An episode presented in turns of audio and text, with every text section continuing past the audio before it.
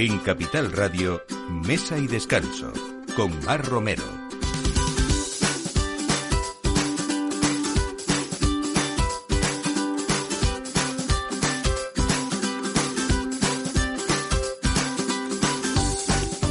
Buenos días, estamos en el ultimísimo día de octubre, así que prepárense sobre todo pues para celebrar que ya estamos concienciados de que estamos justo en pleno invierno y sobre todo en esa celebración de todos los santos eh, que será mañana y, ese Halloween que viven los niños, ¿no? Y que ellos lo, lo llaman mejor así y les gusta más. Bueno, vamos a hablar hoy de muchas cosas, de cocina sencilla, de cocina sincera, de jóvenes emprendedores, que eso nos encanta.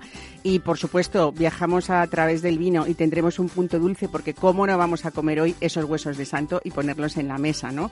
De mesa y descanso. Eh, vamos a hablar de patatas bravas. Hay en una recopilación mundial de recetas de patatas realizada por las Naciones Unidas se incluye una receta de las patatas bravas como un plato típicamente español.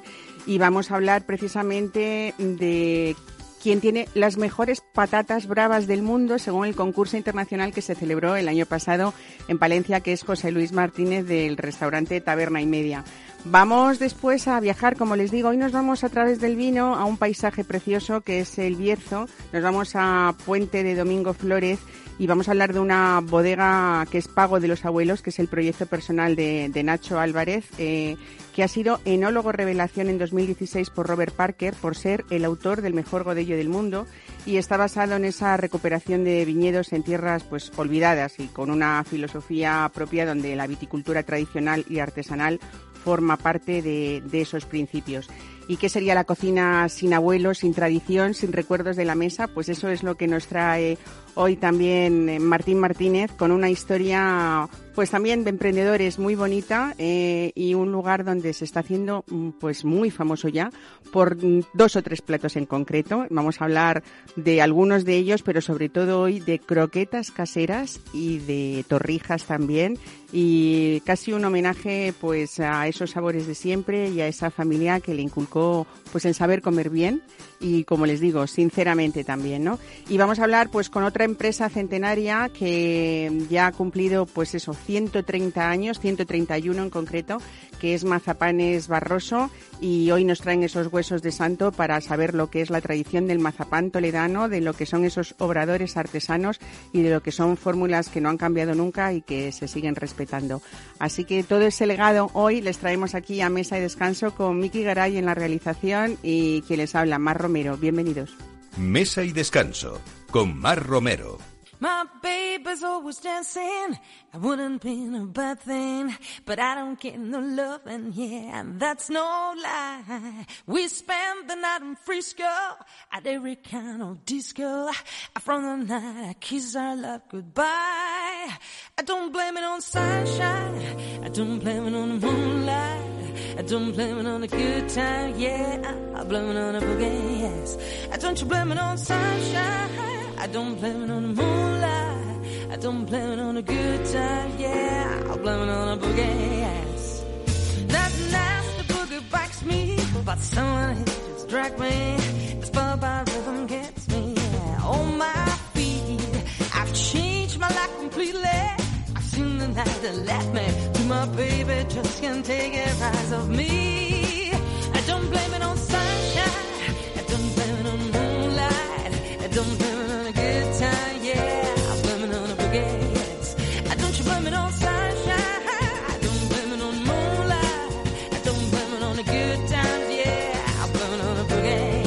Bueno, ya hablaba Ángel Muro en ese libro famoso de cocina, El Practicón, en 1893, que decía que cualquier salsa, cualquier aliño, conocidos o por conocer, pues convienen a las patatas. Incluso decía con sebo y con azafrán, que es como las gastan los pobres de Madrid, decía.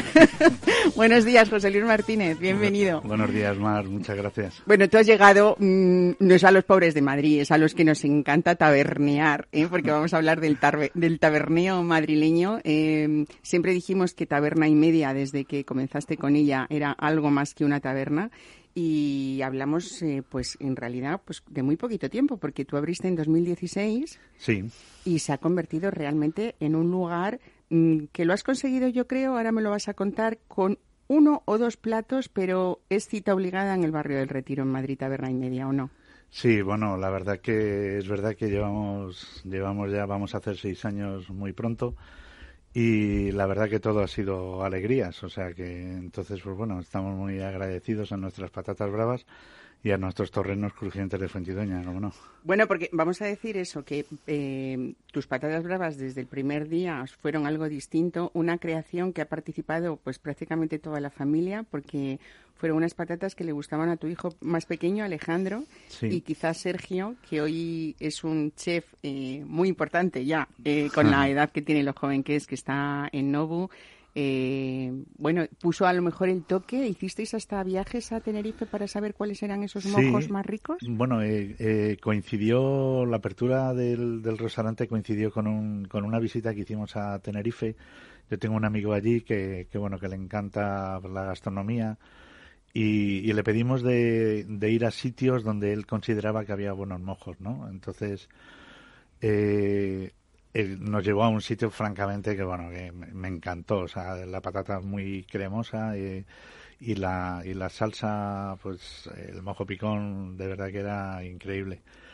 Y, y Alejandro como queríamos hacer o sea dentro de nuestros platos de, de taberna queríamos que, que de alguna manera pues tuvieran un toque personal nuestro o sea que, que de alguna manera pues fuesen algo distinto no eh, pues nada, eh, él dio un poco la idea de cómo podíamos hacer la, la patata en forma de esfera y, y bueno, y, y, nos comentó, ay, pues es que esas patatas con este mojo y tal, pues y ahí, a partir de ahí fue cuando empezamos a trabajar, Sergio y yo, que bueno, que, que la verdad, pues bueno, empezamos a desarrollar, pero hasta que no tuvimos su aprobación, pues él tenía, eh, Alejandro tenía... Él era el de la cata. En, ese momento tenía 13 años, o sea, y todo lo que íbamos haciendo se lo íbamos dando y él nos iba diciendo si estaba bien o no. Y hasta que no tuvimos su beneplácito, vamos, desde luego no la, no la sacamos. Bueno, estuvo más que acertado porque yo no sé si, si vosotros preveíais que vuestras patatas fueran tan famosas y encima eh, ser reconocidas en un concurso internacional, eh, que además uno de los jurados, o sea, dentro del jurado estaba, pues por ejemplo, Jesús Cobos, ¿no? Es el, del restaurante Cobo Vintas. Sí, Miguel Cobos. Miguel, Miguel Cobos, perdón. De, Burgos. Eh, bueno, había cocineros muy expertos también en patatas, ¿no? Pues y en estas recetas. Sí. la verdad que, que, bueno, fue... También es verdad que fue algo inesperado, ¿no? O sea... Eh, un, un, amigo mío me dijo, oye, ¿conoces este concurso? Y bueno, yo no, yo no me prodigo nunca en concursos, pero esta vez me pilló en un día en casa que no tenía mucho que hacer y, me lo comentó que si lo conocía. Digo, no, no la conozco. Dice, hombre, pues presenta tus patatas a ver qué tal. Y, bueno, las presentamos y, tuvimos suerte que, que, lo ganamos. Y, pero vamos, no, no modificamos nada nuestra receta. O sea, los, la misma textura de patata y la misma salsa fueron las que llevamos. Y, y bueno, y la verdad que, que gustó bastante. Porque además, claro, dentro de todo ese mundo de bravistas, que, que, somos muchos, ¿no? Eh, pero en este caso, en este concurso, se consideraban muchas cosas, ¿no? Sobre todo el sabor, lógicamente, pero también esas texturas de las que tú hablas. Y sobre todo ese acompañamiento que quizás es lo que hace a esas patatas diferentes. Mm, el que sepa más a tomate, menos tal, siempre es un poco la polémica de las patatas bravas. Pero claro, ahí ese picantito que vosotros ponéis eh, también hace, pues eso. Nosotros, la verdad que yo iba muy tranquilo porque nuestras patatas bravas ya estaban testadas durante cinco años con nuestros clientes, con lo cual eh, si a ellos les gustaba y venían y repetían, ¿para qué lo vamos a cambiar? Y luego, eh, eh, otra, otra de las cosas que teníamos muy claras es que lo que nosotros queríamos era unas patatas bravas que sepan a patata y que sepan a salsa, o sea, es verdad que está muy de moda el kimchi, está muy de moda, pues no lo sé, ir a por especias a, al Everest, a posta descalzo para que tenga más valor, pero al final nosotros queríamos eh, que la patata sepa a patata brava. Bueno, es lo que definen realmente también otros, otras eh, recetas de taberna y media, porque lo que habéis hecho ha sido recetas tradicionales, platos típicos, eh, también con vuestra visión, por supuesto, por eso es taberna y media, pero, pero realmente hay mucho origen o muchos orígenes en, vuestros platos. Eh, yo no yo no entiendo nuestra cocina sin la base de la cocina tradicional de siempre. O sea, eh, yo considero, quizás porque a lo mejor ya son muchos años los que tengo, y pero considero que la cocina ha pasado por un grado de tontería bastante grande, ¿no?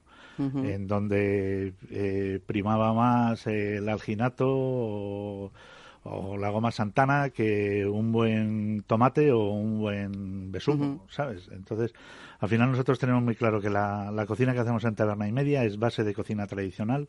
En algunos platos respetamos la tradición, como en nuestros callos, que son los que yo empecé a hacer en Casa Lucio, eh, cuando empecé de cocinero, con 16 años. Y luego, pues no sé, nuestras patatas bravas o nuestro torreno, que nuestro torreno tampoco tiene que ver nada con. Cuéntanos cómo son esos torrenos de taberna y media. Pues mira, es. Mm, eh, lo llamamos torrenos eh, crujientes de Fuentidueña porque, bueno, es una receta familiar. En la época de las matanzas en Fuentidueña, pues era una fiesta, ¿no? Eh, eh, se llevaba a los amigos, la familia para ayudar y se hacía gachas, que son muy típicas en la zona de, Castilla-La Mancha, y se hacía eh, torrendos. O sea, nosotros le hemos cambiado un poco la forma de cocinado, pero es verdad que todos los aliños y las especies que utilizamos son las mismas que, que se utilizaban entonces. Yo no lo veo como un, como un torreno tradicional. No es como el torreno soriano, para que se hagan una idea los que nos escuchan. Este es eh, jugoso por dentro y crujiente por fuera. Y mi tía Rufina decía que eso eran torrenos y yo no me atrevo a decirla que no. a contrariarla, ¿no? Claro, por Bueno, esos torrenos que, por supuesto, en la carta de taberna y media están así como torrenos de fuente dueña, quizás sea el plato o la receta eh, que te ha hecho el reconocimiento de hijo predilecto precisamente por esa difusión que haces de, de tu pueblo, ¿no? Que como otra vez vuelta esas raíces y estar orgulloso de tus raíces, ¿no? Bueno, es que, ¿sabes lo que pasa? Que yo añoro mucho mi, mi pueblo, o sea, eh, no tengo mucho tiempo para poder ir, pero cada vez que voy para mí es totalmente una fiesta. Entonces sí que es verdad que dentro de todo lo que yo lo puedo difundir, desde luego ahí está, porque es que además lo llevo en el corazón. Y oye, que te hagan, pues, Ballenero Mayor, que es el, título, que dan que dan allí, que es como si fuese hijo predilecto, pues la verdad que, que me llenó de, alegría y de emoción, ¿no? Porque todos los que somos de Fuentidueña, pues esto lo llevamos un poco en la sangre, ¿no? Y también hace unos años mi hermano Joaquín también le, le, concedieron el mismo honor, con lo cual pues es algo que, que, la verdad que les estoy eternamente agradecido. Bueno, una carrera larga como tú cuentas, eh, pero es verdad que justo unos años antes de 2016 de abrir Taberna y Media, tú eras director de negocios en el grupo Lezama. Sí. ¿Eres más feliz ahora o no? Pues siendo tabernero que, director de negocios. Mira, es verdad que yo siempre quería quería ser tabernero, ¿no? Porque mi, mi abuelo y mi padre eran bodegueros, con lo cual yo quería poner, eh, en vez de ponerme un restaurante como tal, quería una taberna pero bueno, que es verdad que, fuese algo más que una taberna, ¿no? Donde tenga su parte de taberna y tenga una parte de, restaurante. Es verdad que en, el, grupo Lezama fui súper feliz y me trataron muy bien y les llevo siempre en mi corazón y todas las cosas buenas que les pasan, pues de verdad que, me, que me encanta quería poner la taberna pues para empezar un poco a vivir un poquito mejor, ¿no? Y, y, se ha convertido pues que vives en la taberna. que vivo vivo en la taberna no pero bueno pero es una alegría y una satisfacción muy grande cuando ves clientes que repiten que van a verte y que y que bueno y que participas en sus mejores momentos eh, sus comidas con los abuelos o sus cenas románticas o sus comidas de negocios. Con lo cual para mí eh, como no es no lo considero como un trabajo sino que lo disfruto al máximo pues qué más qué más quiero pedir para mí es una bendición. Oye esas patatas bravas eh, José Luis han hecho que haya clientes que vengan que hayan eh, vayan a tu casa fuera de Madrid buscando esas esas mm, patatas o no he tenido llamadas hasta de hasta de Canadá de y sí además verlo en el teléfono que, que, que entraba esa llamada y preguntarle y, y, decirme que le preguntarle si eran de Madrid y me dice no no no no es que nos han dicho unos amigos que, que las han probado que, y que vayamos allí a la taberna o sea pero bueno es verdad que hemos tenido gente de, de todo el mundo. En pleno confinamiento cuando todavía no podíamos viajar entre provincias me llamaban de Barcelona me llamaban de Sevilla de Soria de de ay, eh, de Coruña Y yo decía, pero si es que, no van a, si es que no van a poder venir. Y me decía, si tú me das mesa vas a ver tú cómo voy. O sea que al final, pues eso, sí, son, son cosas que te impactan, ¿no? Que dices, pero bueno, ¿cómo?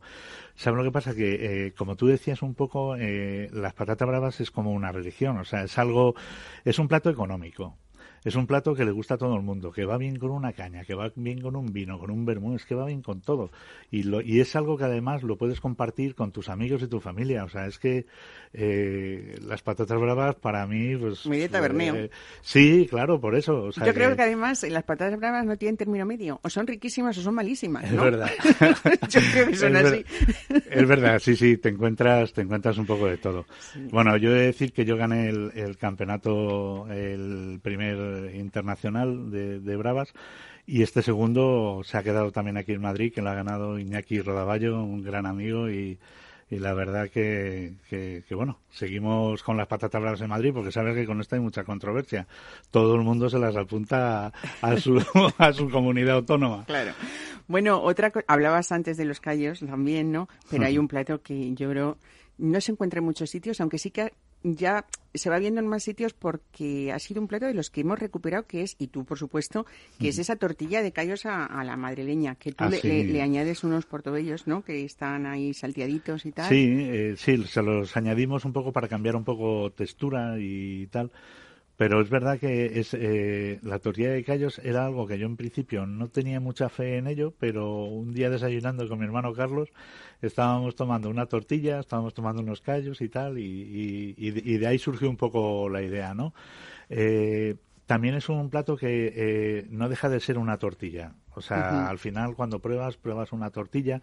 El callo apenas si lo ves porque el callo lo picamos muchísimo y le ponemos luego por encima pues eh, esa salsa de callos que la verdad que le da esa cremosidad y- Claro. y, me, y me recuerda un poco a las tortillas en salsa de toda la vida. Mira, me lo has quitado la- porque te iba a decir, la primera vez que yo en Taberna y Media probé esa tortilla con salsa de callos, melosa, rica y tal, lo que me recordó era una tortilla que hacía mi abuela de pequeña, Sí, sí, sí. que era, generalmente la hacía en Semana Santa porque ponía la salsa de ese bacalao en salsa que ella hacía y luego la incorporaba a la tortilla. Y no había vuelto a tomar algo parecido hasta que llegué a Taberna y Media y dije, Sí, sí, sí. pero si esta es una receta distinta porque no era de callos, pero me recordó totalmente a esa receta familiar de que cuando Pues- eh, estaba en infancia, vamos, en la infancia. Pues es verdad que yo no tenía mucha fe en, en ello, ¿no? Eh, al final hicimos una tortilla muy jugosa, muy cremosa y, y es verdad que no tenía mucha fe, pero la verdad que la verdad que ha tenido un éxito tremendo. Bueno, mm, hay más cosas porque si hay algo que respetas mucho en Taberna y Media es esa temporalidad y también estamos ahora en invierno ya eh, con el horario nuevo que, que, que, bueno que apetecen cosas eh, distintas y siempre tienes alguna cosa nueva que, que, Sí. que tus clientes eh, agradecen cada año. ¿no? Bueno, es verdad que yo siempre eh, intentaba cambiar tres, tres o cuatro cartas al año, pero cada vez es mucho más difícil porque es verdad que ya tienes clientes específicos que van a por platos y no lo puedes quitar. Pues, eh, una vez se me ocurrió quitar el salmón marinado en gin tonic y, Por cierto, otro de los premios que decías que no te prodigabas mucho, pero es que tú eres certero. Cuando vas a un, a un concurso lo ganas, ¿no? Entonces, bueno. Ese fue cuál fue el de Porsche Pana- Panamera. Se Sí, ganó el, el, el, el de Porsche Panamera fue el, el tartar ratún. el tartar El tartar ratún. Ah, yo creí que había Pero sido y este, el... y este plato es verdad que lo, lo, lo quitamos porque yo ya estaba un poco cansado de verlo y, y, vamos, en una semana me regañaron siete ocho veces. Así que lo tuvimos que recuperar. Y bueno, es verdad que siempre ofrecemos cosas nuevas. Ahora, pues bueno, estamos en época de setas con los boletus, los hacemos con foie, eh, le metemos un poco de reducción de Pedro Jiménez y le ponemos una yema de huevo de corral. ¿Cómo suena a estas Este horas es- eso, por este Dios? es un plato. Luego hay un plato que yo no me prodigo mucho tampoco en casquería, pero, pero sí que es verdad que de las poquitas cosas de casquería que me gustan son las mollejitas de, de cordero lechal, que eso también igual las hacemos salteadas, le ponemos un jugo de carne, le damos un toque de ralladura de lima y le, ricas. y le ponemos también unas setas por, por encima. Y, y luego también tenemos un arroz meloso, que lo hacemos con picantón y lleva unos tirabeques crujientes. Entonces eh, tienes la, la melosidad del, del arroz eh, cremoso y te, te toca el, el tirabeque con el toque crujiente y la verdad que Qué es un plato bueno, ¿no? Yo creo, José Luis, que has conseguido algo que parece fácil, pero yo creo que es muy difícil y es que se conozca un lugar, que en este caso es Taberna y Media, eh, por, Sí. por, unos platos en concreto Exacto. y la gente vaya, es profeso, a probar esos platos. Y eso no es tan fácil eh, conseguirlo Sí, cuando bueno, y- uno abre un Y establecimiento. luego mucho menos en el barrio de Retiro. O sea, el barrio de Retiro tienes 20 restaurantes buenos. O sea, eh, a cualquiera que vayas es difícil que falle, ¿sabes? Y todos están muy consolidados, todos trabajando. Pero es verdad que también el barrio de Retiro ofrece pues un abanico bastante grande a la hora de que un día pueden venir a casa a tomar unas bravas o unos torrenos, otro día van a otro de los restaurantes a otra de las especialidades que tienen, con lo cual es verdad que el cliente del barrio de Retiro eh, circula en, en muchos restaurantes. Es uno de los barrios más gastronómicos de Madrid y es uno de los barrios también donde eh, la gente sabe apreciar Sí, sí. precisamente lo que, lo que come, ¿no? y además yo creo que lo que lo bueno que tiene es que es un barrio consolidado, o sea, no es un barrio De moda. de moda. Exactamente. Pues José Luis Martínez, una vez más, gracias por estar aquí. Felicidades, desde luego, por ese trabajo. gracias, y felicidades a Alejandro, que tuvo una visión muy certera de lo que iba a ser esta receta de patatas bravas. Vamos, si os parece, de viaje ahora y nos vamos hasta el Bierzo. Mira, con esas patatas bravas estaría muy bien un godello muy especial del que vamos a hablar hoy. ¿Te parece? Me parece genial. Pues nos vamos para allá. Mesa y descanso. Capital Radio.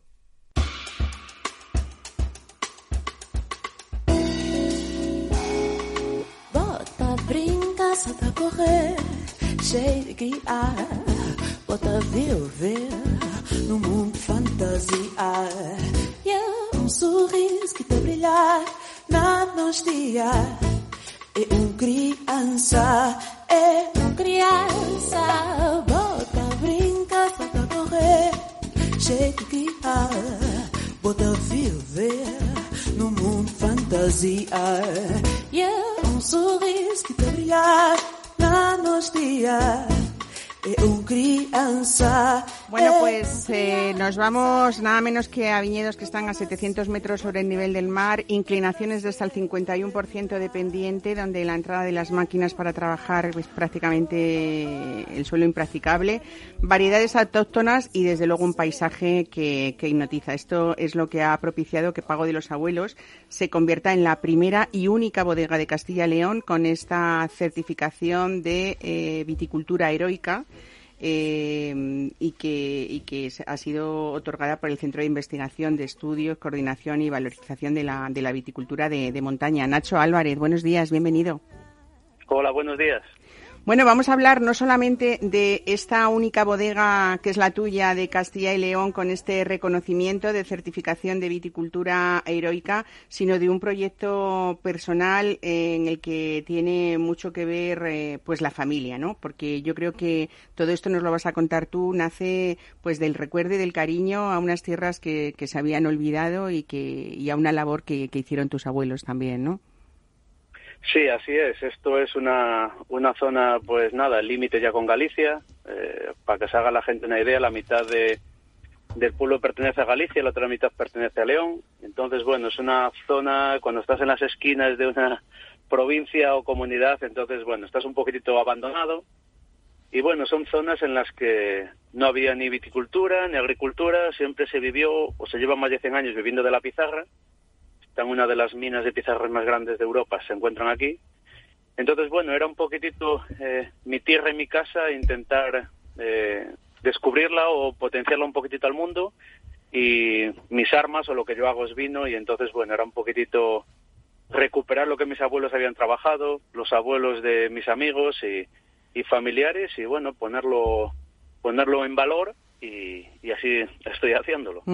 Nacho, eh, hablamos que eh, no solamente es un tema familiar, porque hay que decir también que hay una trayectoria profesional detrás tuya eh, importante, porque has elaborado pues en distintas denominaciones de origen, en, Catalayu- en Calatayud, en Rías Baixas, en Valdeorras, en Rueda, en Málaga, en Sierras de Málaga, en Bierzo, en todas esas zonas, que es verdad que hay algunas muy complicadas, como puede ser Sierra de Málaga, eh, lo digo un poco pues por el tema de la viticultura heroica. Yo cuesto que son zonas también donde se ha puesto en valor ese viñedo, esa viticultura tradicional y, artesanal. Y todo eso yo creo que, ha hecho que tú valoraras mucho ese, ese terruño y que y, esa producción de vinos que, que expresen cosas, pero que también sean fáciles de beber a la vez, ¿no? Sí, eso está claro. Yo al final, bueno, pues estuve más de 10 años trabajando fuera de mi tierra y bueno, veía que yo el valor que le daba a esos viticultores que se le compraba la uva era pues ese viñedo viejo, ese viñedo escarpado, ese viñedo difícil que le cuesta madurar, que le cuesta pues bueno, eh, sufrir, porque al final el viñedo que sufre al final es el que el que te da ese vino con, con esos alicientes, esos valores más importantes. Entonces, bueno, después de ver lo que yo intentaba eh, transmitir para comprar esa uva, me daba de cuenta que en mi zona de lo que yo intentaba coger lo tenía. Entonces, bueno, eh, aprendí un poquitito a darle, a, a, recuperar un poco más esos viñedos, a, a, hacer un proyecto diferente, porque es lo que es, ni, ni mejor ni peor, es diferente. Y bueno, pues a, a darle con esas variedades de uva que también se están perdiendo. Claro. Bueno, decíamos que, que fuiste mm, eh, reconocido por ese prestigioso crítico de vino estadounidense, Robert Parker, como enólogo revelación en 2016. ¿Qué vio él en ti para, para decir todo esto? Bueno, él decía, yo cuando me senté con él una, en una mesa a Qatar, que me pareció un, genio, por eso, bueno, eh, los genios por eso a veces triunfan. Nada, él veía que tenía mucho, mucho entusiasmo, que, me gustaba mucho lo que hacía y que los vinos, eh, él decía que entre 300 vinos siempre encontraría mi vino porque tenía una firma. Entonces, bueno, yo no lo sé. Qué bueno. 300 vinos a veces de los míos fallo, pero, pero bueno, él vio que, que el entusiasmo, el valor, las ganas de, de, de, hacer cosas diferentes las tenía y bueno, entonces yo creo que ese fue el valor que él me dio. Claro. Bueno, eh, ahora mismo, Nacho, eh, elaboras seis vinos, ¿no? Tres blancos, dos tintos y un rosado, todos ellos de parcelas, pues muy muy especiales, ¿no? Como muy auténticas. Cuéntanos. Sí, Pago de los Abuelos eh, representa, bueno, lo que es el formato pago, parcelitas muy pequeñitas.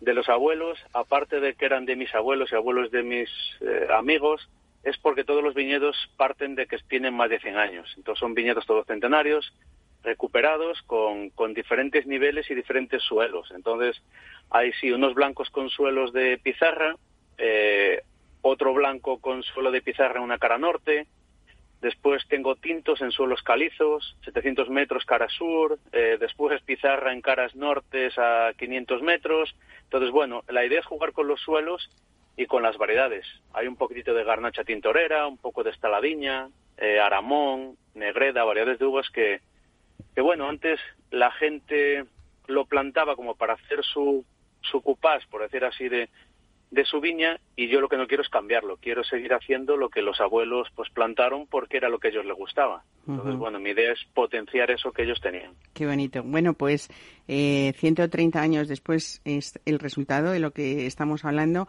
Siempre intentamos hacer una especie de maridaje de armonía con los platos que nos traen algunos eh, jefes de cocina, algunos chefs, algunos hosteleros. Yo hoy, si te parece, voy a elegir tu blanco de los abuelos Viñedo Barreiros, el Godello 2018, que solamente salen al mercado 2.000 botellas, ¿no? Sí, es una parcela que, que, pertenecía a mis abuelos, a Florito y a Guillermo. Todos los vinos tienen una etiqueta dedicada a los abuelos a los que yo le he comprado la finca. En este caso eran mis, mis abuelos paternos. Eh, es una finca de 1890 eh, que ellos compraron cuando vinieron de Suiza en los años 60. Y bueno, ya la he recuperado y la mitad de la viña salen, sale para tinto y prácticamente la otra mitad sale para blanco. Es un godello diferente, ¿no? Muy estructurado, muy cremoso y muy elegante. A mí me encanta y muy mineral también. Sí, ahí el suelo de pizarra ayuda muchísimo a esa mineralidad, a esa maduración que hace que, que la pizarra por la noche siga manteniendo ese calor.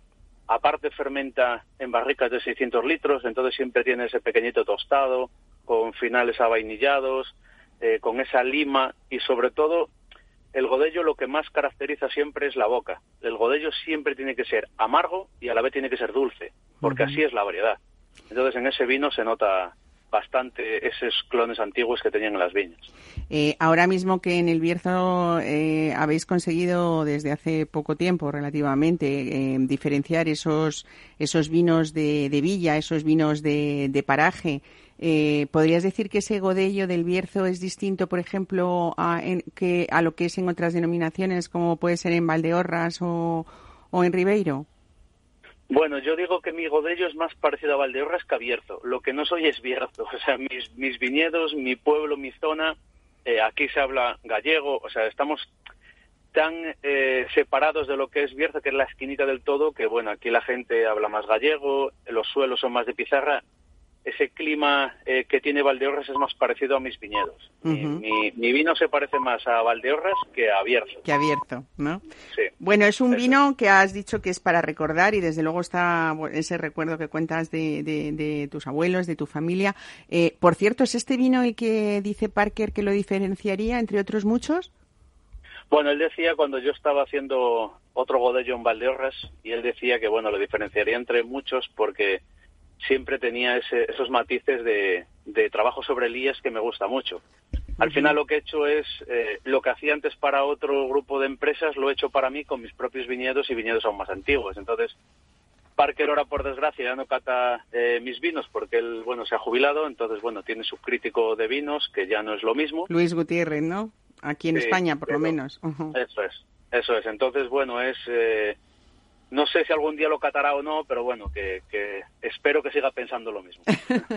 Muy bien. Bueno, hay que hablar de trabajos en ese viñedo de forma tradicional, como siempre, eh, todo de forma manual y son, eh, yo creo que valores añadidos que uno tiene que considerar cuando está delante de una botella de vino tan especial como, como las tuyas, ¿no? Y, sobre todo me gusta mucho esto que, que cuentas tú y, y que he leído que está dedicado a todos aquellos abuelos que, que has conocido y a los que te hubiera gustado conocer también, ¿no? Que es algo muy bonito. Eso es, al final, bueno, yo creo que sin los recuerdos no se podría vivir, porque al final todo el mundo tiene un recuerdo. Yo al final, mis recuerdos más bonitos, eh, ahora tengo mi hijo y desde, claro, desde que nació, pues cada día pasas con un recuerdo con él, pero bueno, mis recuerdos más bonitos de la infancia siempre fue estando con mis abuelos, trabajando pues en las huertas, en el campo, en el viñedo. Y bueno, ese recuerdo es el que yo por lo menos intento que la gente transmita o que o que compartir con ellos lo- la felicidad, en este caso en formato vino, porque bueno, mis abuelos por desgracia ya no están. Entonces, bueno, es algo, ese recuerdo de ese legado del que yo iba a trabajar, del que estoy recuperando los viñedos en los que ellos también trabajaron y, y bueno, al final una botella de vino vale para mucho y también vale para recordar. Sobre todo eso, para recordar y, y para compartir también. Nacho Álvarez, muchísimas gracias por estar hoy con nosotros contándonos esta historia preciosa, esos eh, buenísimos vinos y espero que algún día tengamos la posibilidad de, de que los traigas aquí a la mesa de mesa y descanso y, y lo compartas con nuestros oyentes también. Un abrazo, buen fin de semana. claro que sí.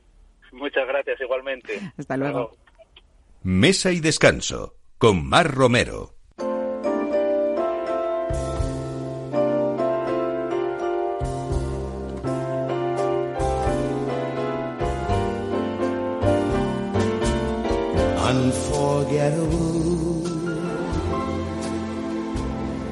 That's what you are. unforgettable, though near or far.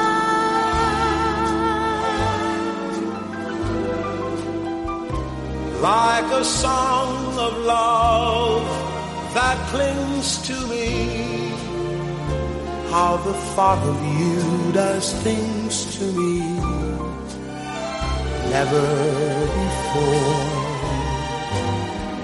Bueno, siempre nos gusta hablar de, por supuesto, recuerdos, pero también de historias familiares y qué bonito es lo que nos ha dicho Nacho Álvarez, ¿no? De qué serían las cosas, ¿no? Y lo que hacemos sin, sin los recuerdos y sobre todo hablando de personas que nos han enseñado y nos han transmitido valores importantes en nuestra vida.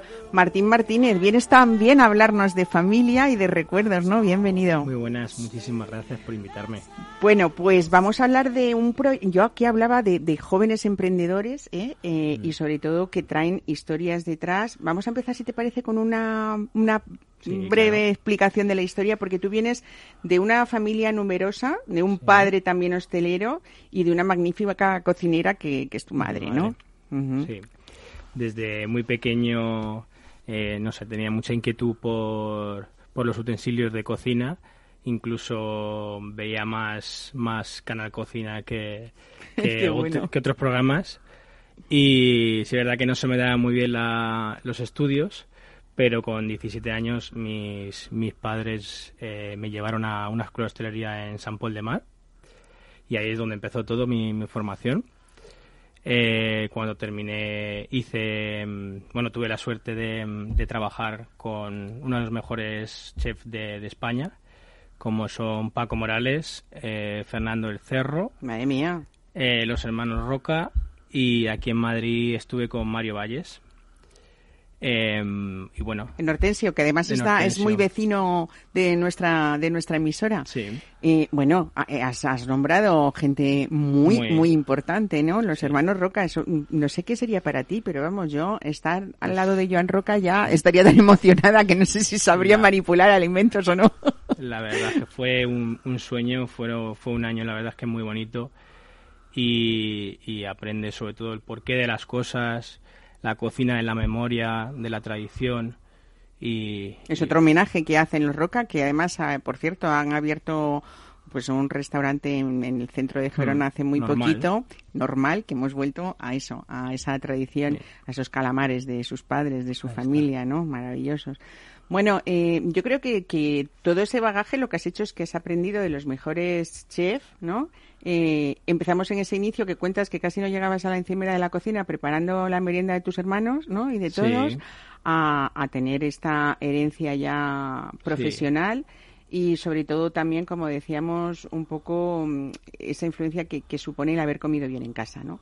Y todo esto, dices, bueno, ¿y ahora qué hago? Pues cuéntanos, porque hoy estás aquí porque media emisora, tengo que decirlo, de Capital Radio, conoce las croquetas de Martín Martínez, conoce sus torrijas eh, y hay muy, vamos, muy pocas veces que no, antes de, de pasar y de empezar a trabajar, no haya gente aquí que ya se ha hecho, vamos, mm, fiel tuyo y que pasa por la mañana por la calle Maudes a traerse aquí las croquetas, ¿eh? muchas gracias. De hecho, yo, yo te he traído hoy porque ya mm, me hicieron probar. Me por favor, Mar, prueba estas croquetas y prueba estas torrijas y ya verás y, y me cuentas, ¿no? Bien. Y entonces yo dije, oye, esto hay que contarlo, hay que contarlo a los oyentes. Muchas gracias. Pues la verdad es que después de formarme, eh, un poco no sabía, no tenía claro muy bien qué iba a hacer, porque yo creo que como todo cocinero siempre piensas en voy a montar un restaurante, qué concepto, el qué. Y fue a raíz de mi hermano que un día me dijo, oye, ¿por qué no montas un sitio solo, eh, un establecimiento que solo puedas vender pechugas Villarroy? Al final es una receta que en mi casa siempre ha sido Súper eh, tradicional también esa mm, receta, ¿no? Gracias Que a mi abuela y mi madre que siempre la hacemos. Y, y bueno, me gustó la idea, no sabía, no sabía cómo, pero gracias a mi familia, a toda mi familia y mis amigos que son unos verdaderos crack, gracias a eso desarrollamos eh, la marca y, y bueno, nos pusimos a trabajar en ello y, y fue empezar desde cero, coger un localito. Eh, mi idea al principio era solo vender pechugas Villarroy, pero cuando pasó un poquito el tiempo me di cuenta que al final había que escuchar al cliente porque el cliente siempre llega mucha gente y te dice, oye, tienes que hacer esto, podrías meter esto. Y, he ido metiendo productos a lo largo de, este tiempo y bueno, como tú bien has dicho, tengo tres, cuatro productos, pero intento que sean de muy buena calidad y sobre todo eh, ofrecer lo que más nos gusta en mi casa.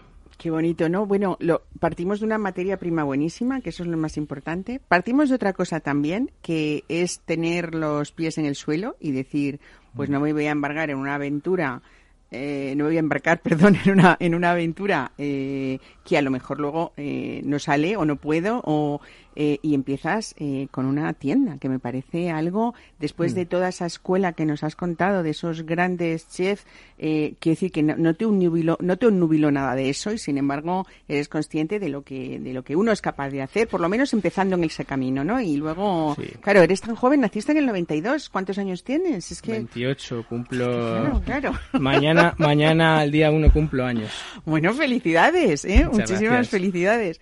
Que, mm, que eso es lo que me parece además. eh, y luego, mm, partes de recetas, como decías, tradicionales de, de tu casa, de la abuela, y habéis ido adaptando diferentes versiones para, para, para diferentes gustos. Y eh, ¿Cuándo empiezas con esas croquetas? Y cuéntame, mm, no sé si puedes contarme el secreto o no, Bueno. porque hay que ver esa textura de esas croquetas. A ver, cuéntame cómo lo consigues. Bueno, a mí personalmente me gustan las croquetas con un rebozado muy fino y, y, y, bueno, la textura de las croquetas, sobre todo la base que siempre digo, esa es utilizar una muy buena leche fresca para que, para que tenga muy buen sabor. Eh, luego en mi casa mm, nos gusta mucho, porque nos gusta mucho el, el, el bonito del lata, que se lo añadimos a todo, pero en este caso, por ejemplo, las croquetas, la verdad es que salen muy buenas. Y luego tienen huevo también, ¿eh? Sí, huevo. Un cocido ahí, como, como lo hacían las abuelas antes. Tradición pura y dura, así que... José Luis, tú te has quedado aquí porque yo que te agradezco que estés aquí todo el tiempo con nosotros, pero también porque la vida está llena de casualidades y resulta que, que el padre de Martín es amigo tuyo también, ¿no? Pues sí, su padre trabajó Y os habéis años- encontrado aquí. Sí, sido todo. El, el padre de Martín eh, trabajó muchos años con mi hermano y mi hermano, eh, para, para mi hermano es Dios. Fíjate. Martín, o sea que...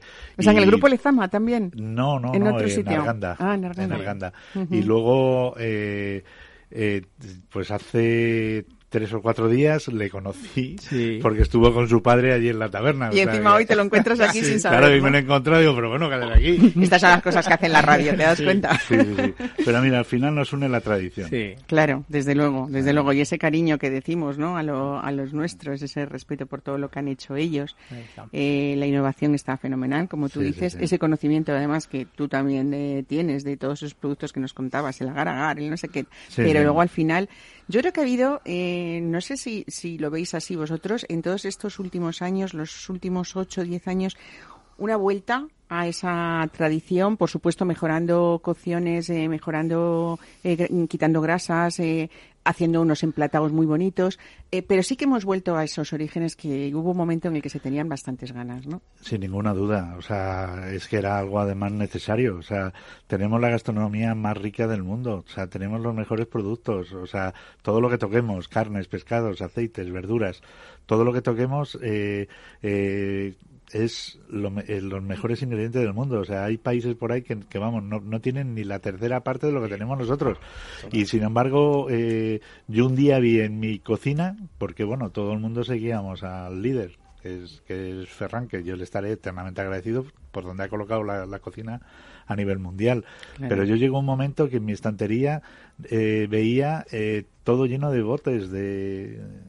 O sea, digo, pero bueno... eh, De recetas que no podemos hacer en casa. Se nos está porque, yendo claro, la cabeza, ¿eh? claro. Eso no- nosotros Y no luego- lo podéis y hacer luego- los profesionales, pero... Y luego platos, pues eso, de 35 centímetros de ancho y, y el producto Y contenidos- tenía 3, 3 centímetros. O sea, vamos a ver. O sea, No, y además de una cabeza, complejidad, además que casi, pues es lo que ha pasado, que no era, no era muy viable el poder hacer esos Claro. menús tan largos con unos equipos que se necesitaban, pues muy grandes de, de Claro. gente, ¿no? Y, y en ¿no? fin, Afortunadamente estamos volviendo a la realidad. la cordura eh, es importante Porque, también. bueno, es verdad que también las técnicas de cocinado están cambiando, los cocineros eh, que vienen por detrás vienen fortísimos, como Martín, o sea, pues eso es un- una gran alegría para la gastronomía de este país. Martín, en Villarroy al final lo que has hecho ya es que hay cosas que se han convertido en clásicos, como por ejemplo tu tortilla también, la pechuga Villarroy, por ejemplo, que la hacéis con jamón ibérico, el mollete de ropa vieja, Sí. hasta las migas de pastor con huevos fritos camperos. Ahí tengo yo que ir a Maudes a probar esas migas. Sí. ¿Eh? Yo que tengo vena castellano-manchega, tengo que ir a, a probarlas. Eh, bueno, es que mm, al final eh, has hecho como también clientes muy fieles, ¿no? A todo eso. Sí, sobre todo hay, hay platos que he dejado marcados y no los he podido quitar. Y lo único que voy un poco modificando, cambiando, son las croquetas. Le- desde ¿Porque las hay distintas de distintos sabores o cuéntame? Bueno, voy un poco cambiando. He estado haciendo también de gambón, que la gente me las pedía muchísimo y le gustaba mucho. Eh, como te he dicho antes, de bonito con huevo. Y también hago mucho que es el sabor, yo creo que mm, materno, que es las de jamón, sin duda.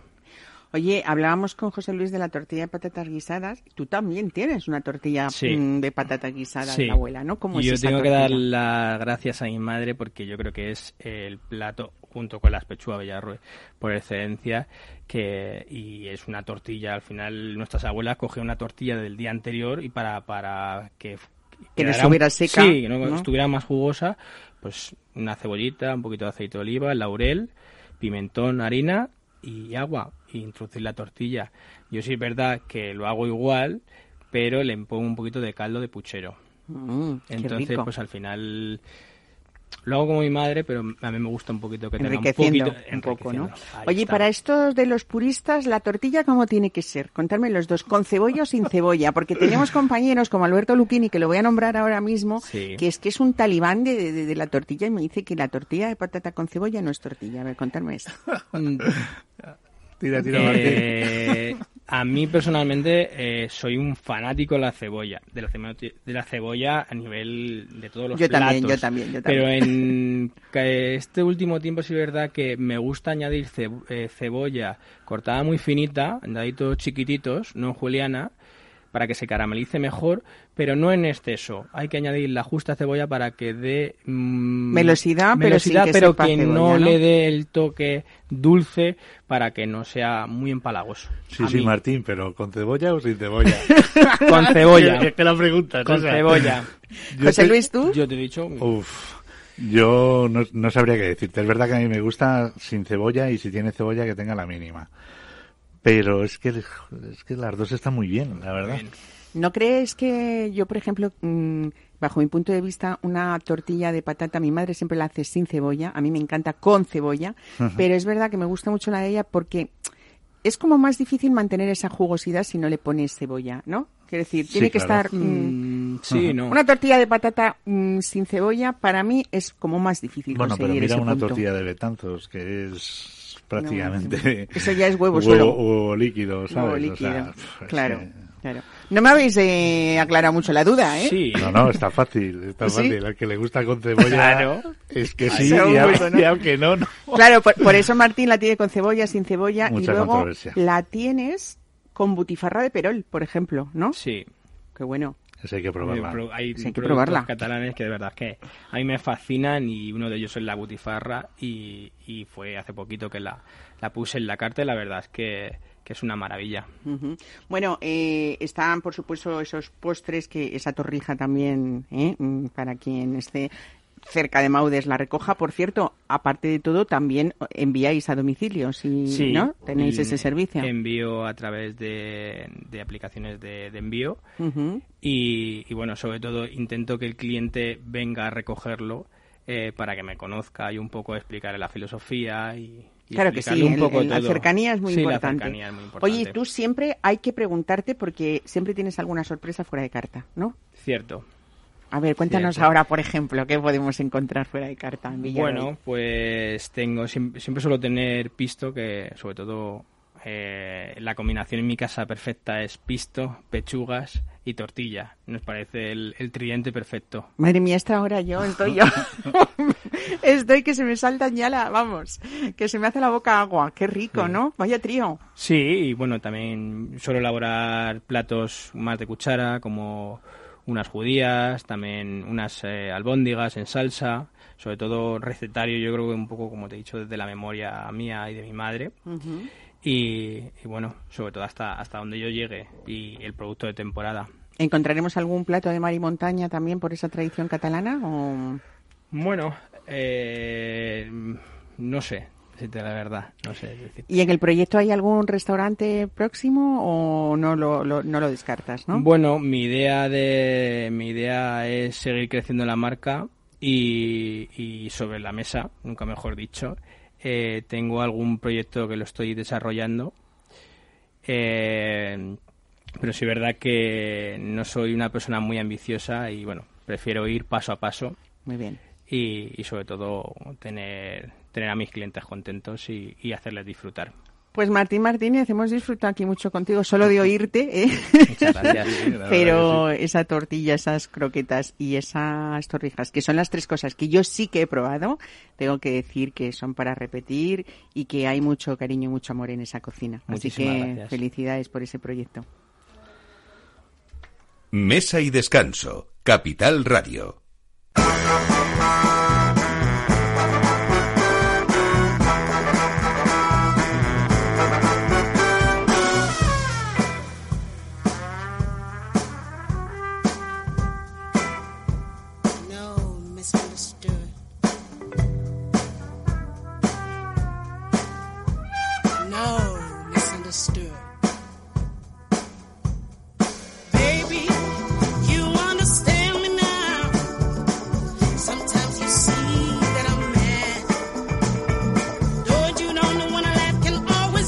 Bueno, pues terminamos poniendo el punto dulce con esta entrevista y ahora sí que les quiero yo hacer la boca agua. Pues imagínense esos huesos de santo, de nata, de crema, de chocolate, de café, de frutas. Para los más golosos, esos clásicos dulces que Mazapanes Barroso nos invita precisamente ya hoy y mañana, por supuesto, el Día de Todos los Santos, a celebrarlo con esas numerosas versiones que tienen de sus huesos de santo y sobre todo con su tradición de la que nos habla hoy su dueño, Pepe Barroso. Buenos días. Eh, buenos días, Mar. ¿Qué Bueno, tal? Eh, me imagino que en ese obrador ya hay mucho movimiento, no solamente por la fiesta que, que es hoy de Todos los Santos, sino porque estamos en prenavidad, aunque a algunos todavía nos cueste avanzar tanto en las fiestas, estamos ya y sobre todo para un sector como, como el vuestro, ¿no, Pepe? Sí, sí, sí, sí, sí. Estamos ya preparando para, bueno, hemos preparado las, las campañas de todos los santos y ahora pues ya empezamos con la de mazapán, eh, por sí. Y, y bueno, y se presenta bastante regular, bastante bien. Bastante regular Muy significa bien, ¿no? Bien, bien, sí. Muy bien. Muy diferente a la del año pasado. Afortunadamente. ¿verdad? La gente tiene más ganas y más alegría ya Pues de sí, poder compartir sí. con los suyos, ¿no? Porque claro, en eso también se notan en las mesas las Hombre. cantidades a consumir cuando uno puede Claro, reunirse con los suyos, ¿no? Por supuesto. Bueno, en vuestro caso que estamos hablando de una empresa familiar, Pepe, que ha cumplido ya el año pasado 130 años, eh, yo creo que mm, hay muchísimo respeto también por esa tradición, sobre todo por respetar esa fórmula del mazapán, que si no, no podríais estar dentro o no, no podríamos hablar de esa indicación geográfica protegida que es el mazapán, que es la fórmula de 50% azúcar y 50% almendra, si no me equivoco. Pero hay un Sí. secreto más importante todavía, cuéntanos, que es el refinado del azúcar. ¿Es como el toque maestro de, de, de cada uno de vosotros? Claro, o sea, los ingredientes tienen que ser de buena calidad, de primera calidad, por supuesto. Sobre todo la almendra, para que tenga la grasa suficiente que tiene que tener el mazapán. El mazapán, mm, por lo menos una cuarta parte de- del producto eh, bruta es grasa, es grasa de almendra. Entonces, mm, bueno, y, pero luego hay que mm, eh, mezclar la almendra y el azúcar y hacer un y refinarlo, refinarlo en unos molinos de piedra y hay que hacerlo de tal manera que el, que el azúcar no se mastique, que quede bien refinado y que no pierda mm, ni un átomo de, de grasa, porque la grasa es la esencia del mazapán. Claro. ¿comprendes? Entonces, bueno, pues ahí es donde está el arte, en, en refinarlo y haciendo una buena pasta de mazapán saldrá un buen producto siempre. Y ahí de, y de ahí hablamos de muchísimas versiones que vosotros tenéis, empezando por esos huesos de santo tradicionales en estas fechas. Eso es claro. también, ¿no? Eh, Panellés, sí, también hacemos panellés ah, y los huesos de santo y, e incluso eh, para la parte de, de Levante, de Valencia y tal, hacemos para San Dionís, hacemos las, las frutitas de mazapán que son muy típicas. San Dionís es una festividad de Valencia, mm, me parece que es del, del 9 de octubre, 8 o Ujú. 9 de octubre, y, y se vende mucho la fruta de, de mazapán y lo combinan con unas piezas que es mazapán relleno de yema, que lo llaman piruleta y tronador, ¿eh? Que es una especie de cilindro, el tronador, y la piruleta como una herradura. Y bueno, pues también las hacemos, ah, luego las- los panellés, los huesos de santo, y luego ya eh, pues empezamos con, con la campaña en sí de, de los mazapanes para Navidad, que hay, bueno, pues ahí ya las figuritas, las anguilas, los turrones de obrador, Hablaremos de esas anguilas que decoran el centro de la mesa en Navidad, que son preciosas. Hablaremos de ellas más adelante.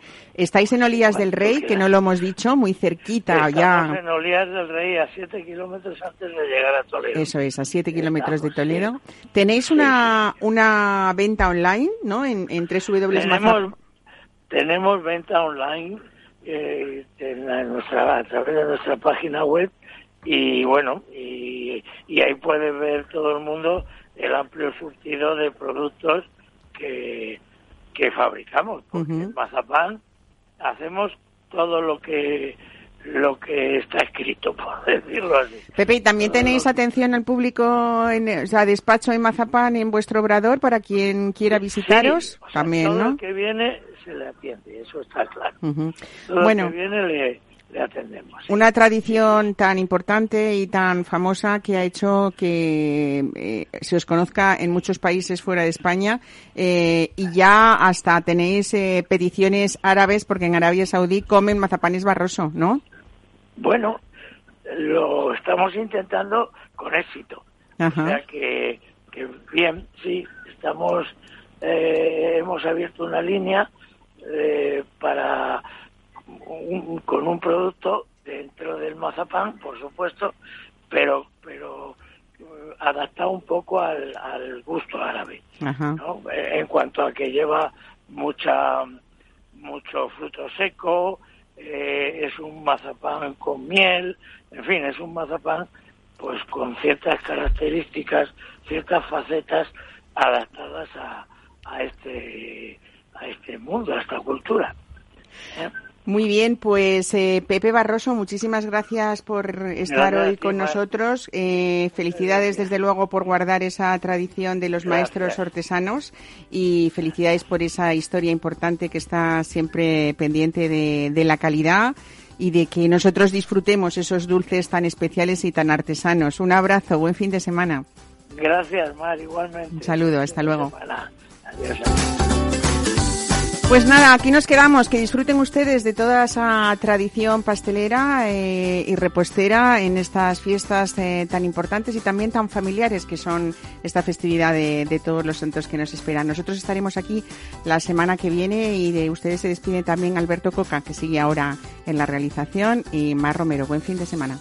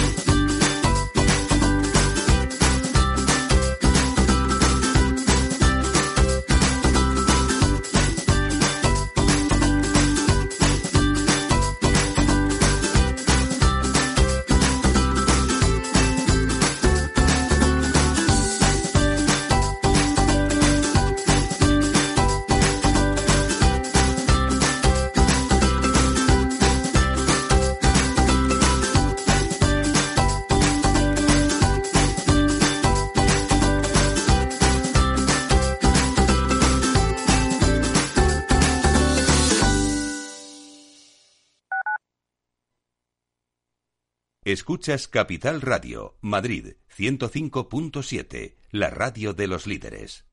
Disfruta de la mejor cocina gallega en Montes de Galicia. Todo un clásico moderno en el barrio de Salamanca. Disfruta de la variada dieta atlántica, de las mejores carnes y pescados tratados con respeto y transparencia y regados con una de las mejores bodegas de la zona. En grupo, en familia o en pareja, Montes de Galicia te ofrece el espacio perfecto en cada ocasión.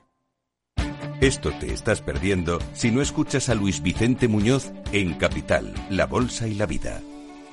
no estoy justificando la decisión, no estoy quejándome de aquello, no, estoy asumiendo todo, estoy yendo y encarando la prisión porque considero que es lo que me merezco después de haber incumplido la ley. Pero por supuesto, también soy un hombre libre y puedo emprender de nuevo. No te confundas. Capital, la bolsa y la vida con Luis Vicente Muñoz, el original.